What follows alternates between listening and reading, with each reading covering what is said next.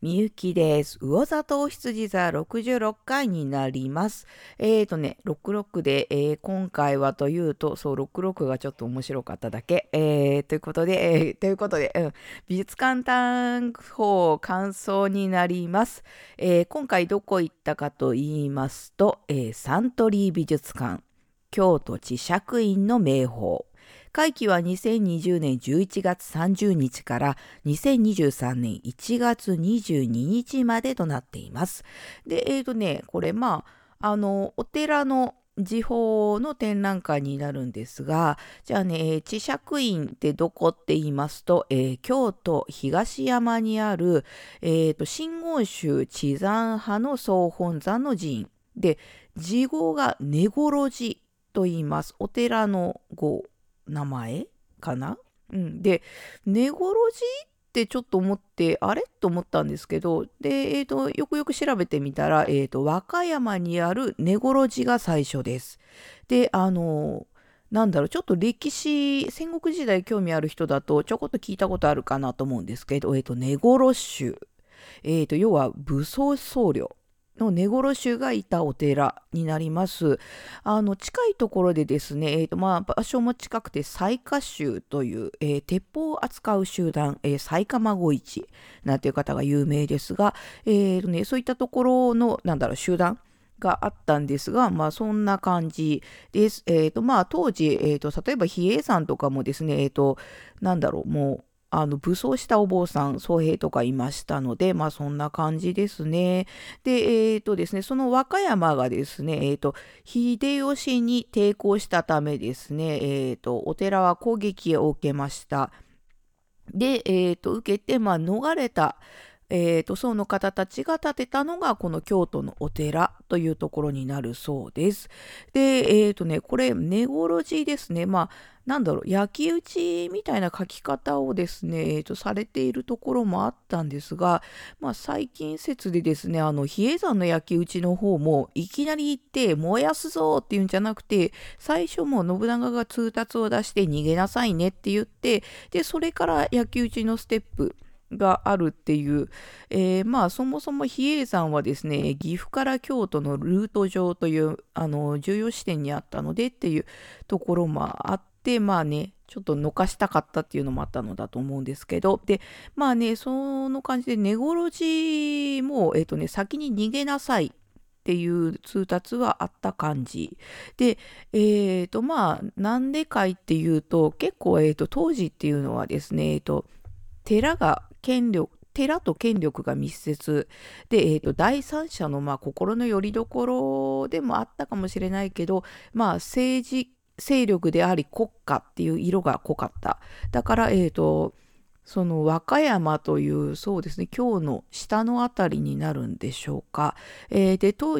地はですね、まあ、天下統一はやっぱり京都の方が中心になってきますので、まあ、ちょっとね、その辺に独立勢力があるとね、どうなのっていう感じの、まあ、対象になったかなっていうところですね。で、えっ、ー、とね、和歌山の根頃寺はですね、最盛期は治療72万石になります。えー、宗教都市の、まあ、性質があった。で、えーとね、この比較はっていうと,、えーとね、江戸時代の薩摩藩が72万石になります。まあこれ表高なんですけどね。えー、なんで、えーとまあ、当時の薩摩藩だからすごくでっかい藩です。まあ、それに相当するところがあったっていう感じでかなりでっかいお寺だったっていうとこですね。でまあそこのなんだろうこう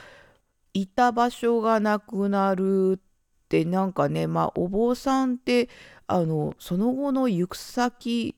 とかってねどうされたのかなっていうところもあるのかもですけど、うん、まあお寺の再建に関しては、えーと、家康が、えーとですね、サポートしたっていうのも見かけましてまあそうよね秀吉の後だもんねっていう感じですね。で、えーとね、この展覧会に、まあ、戻りますとえ、ー、とね個別がえっ、ー、とねそう印象に残ったのを挙げてきますと、まずね、えっ、ー、と、桜図、えー、長谷川久蔵桃山時代。あのね、金の背景に桜が描かれた障壁画ですね。あの建物の壁にかかってあるというか、描かれたもの。で、あの、まあ、それだけだと結構ある構図かなと思うんですけど、あの、ちょっと違うのが、絵の具の塗り重ねで桜の花が立体的になってるんですね。なので、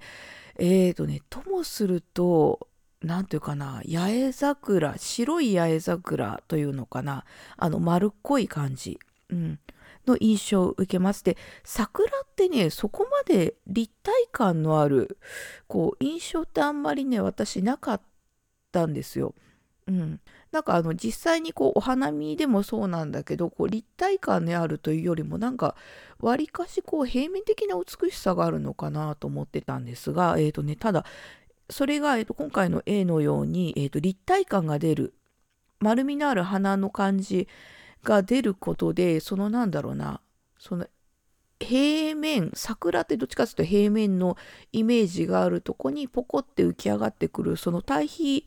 のねなんか面白さがあるなって思って。でああこの感じなんだっけと思ったらあそうそう。これなんか覚えがあるなと思ったんですけどえっ、ー、とね先日見に行ったやつで、えー、キュビズムのジョルジュ・ブラックがですねあの立体感のある絵画っていうのかなあの自分が昔働いてたとこの素材使っちゃったっていう絵画とかあとあのね、幕津焼きという、えーと、明治期に横浜で作られた焼き物があるんですが、あのね、初期の作品は輸出向けで派手だったので、あの、壺に立体物をくっつけて、あのね、うーんと、そう、くっつけてあるんですよ。それがね、面白い。ですけど、そう。で、ちょっとね、あの、晩年のとかになると、あの、老化有化につき花瓶って言って、こう、なだらかな曲線にちょっと一個だけポンってついて中身の色が鮮やかっていう作品があるんですけどなんかそのそう立体となだらかな平面の対比そうなんで面白いんだろうなと思ったんですけどまあ多分この均一性に波紋っていうか、まあ、動きが出るから面白く感じたのかなっていうふうにね私は思いました。うん。そうあとねあ次行こう。えっ、ー、とね雪松図殺生図どっちだろう。えっ、ー、とね長谷川派桃山時代になります。えー、説明書きに松に季節はない。なので雪やボタンを加える。で季節にするって書いてあって。あれ？松ってなんか冬の印象だったなと思って。であれ松って四季はあるって言ったら、まあ、確かにあの松ぼっくりとかに、ね、なったり花咲いたりするからあ花？花っていうかうん。えっとね四季はあるんですよ。ただ基本的には何だろう。あのー、大枠は変わんないっていうとこで、えーと変果が少ない木というのかな。だからなんかまあ不老長寿じゃないけど、まあ、長生きなのもあってそれになるのかなとも思ったんですけど。うん、なんかねそこにあれそうだったっけっていうのをちょっと気づいたとこで面白かったかなっていうところ。で次が、えー、クジャク明王図、えー、鎌倉時代のね絵画になるんですがなんかね肌に艶がある明王様でおやと思ってなんかあれ？この時代の絵画ってこんなに艶のある描き方したっけか？と思って。あたまたままあなんだろう保存状態にも寄ってくると思うのでもしかしたらそれでまあ単純にそう思ってた可能性もあるんですけどなんかねそれであの印象に残りました。うん。なんか肌ツヤいいなっていうね。うん。ではい、次がね、え、ー、と、松桜柳図って書いてあって、何て読むんだろうって感じなんですが、あの、堂本印象昭和33年。これが襖絵になります。えっ、ー、とね、うーんとね、色鮮やかでポップなんですよ。うん。あの、こういうお寺の障壁画とかの襖絵って、なんかこうあのあるゆあわあるあるゆじゃなくてあのなんていうかいわゆるだいわゆるうん。あの定番の書き方構図っていうのはあるのかなと思ったんですけどあのね全然違くてあの金のバッグに、ま、松とか桜柳なんですけどえっ、ー、とねあのそう確かにモチーフは定番だと思うんだけどデザイン感というかね昭和レトロっていうか大正レトロっていうかあの花でも華やかで柔らかいのではなくて跳ねる感じででもねあのこれじゃあ実際置いてあるとどうなるんだろうと思ってその後ちょっとねインターネットで見てみたんですけど確かにまああのその場所寺という中にあることがすごく馴染んでるんですよ。あ確かにあの寺の装飾だと思ってあのこんなにああそうかとなんかねその表現の仕方がね驚いたのと同時にああこのアプローチはありなんだっていうところで、うん、印象に残った作品でした。でねえっ、とね個別はこんなとこだったんですけどうんとね見てる時にすごいあのなんか疑問が浮かんできてずっと。あのなんで寺に美術芸術品があるかっていうもうほんと素朴な質問。でまあねお寺だから寄進する人がいて特に昔とかってこう大名武家とか商人とかねあのお金がある人があの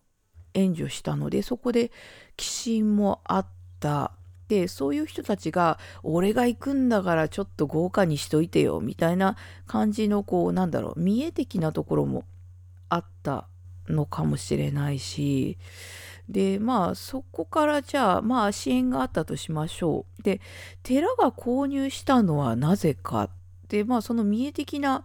ものもあるのかなと思いつつ、まあ、あとはそのなんだろう。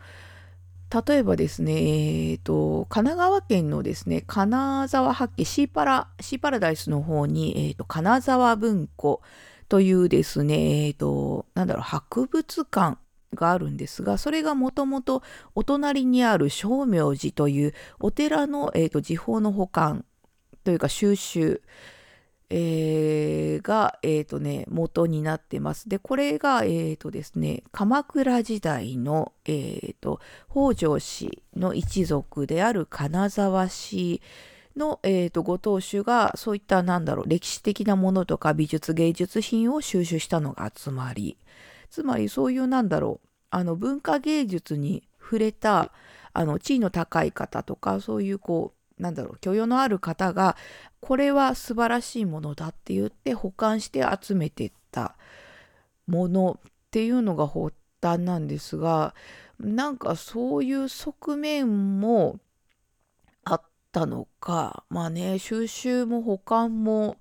まあお金もかかるしなあって考えてまあその2つの側面から来たのかな？他に要因はあるかな？ってねなんかちょっといろいろ考えたりしました。まあでねその残ったもの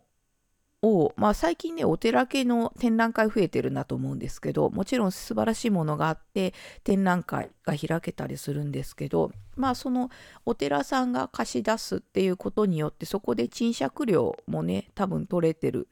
かなと思って、えーと、収益事業にはなるでしょうけど、うん、でもなんだろうこう残されたものをまあ一般にこうなんだろうな教養と広めるっていうのと同時にこうなんだろうなその維持費にもなるなって考えるとまあいいんだろうなっていうふうにね考えたりしました。はい。えー、今こ今回？なんだ今回は、えー、こんな感じです。はい。じゃあまたね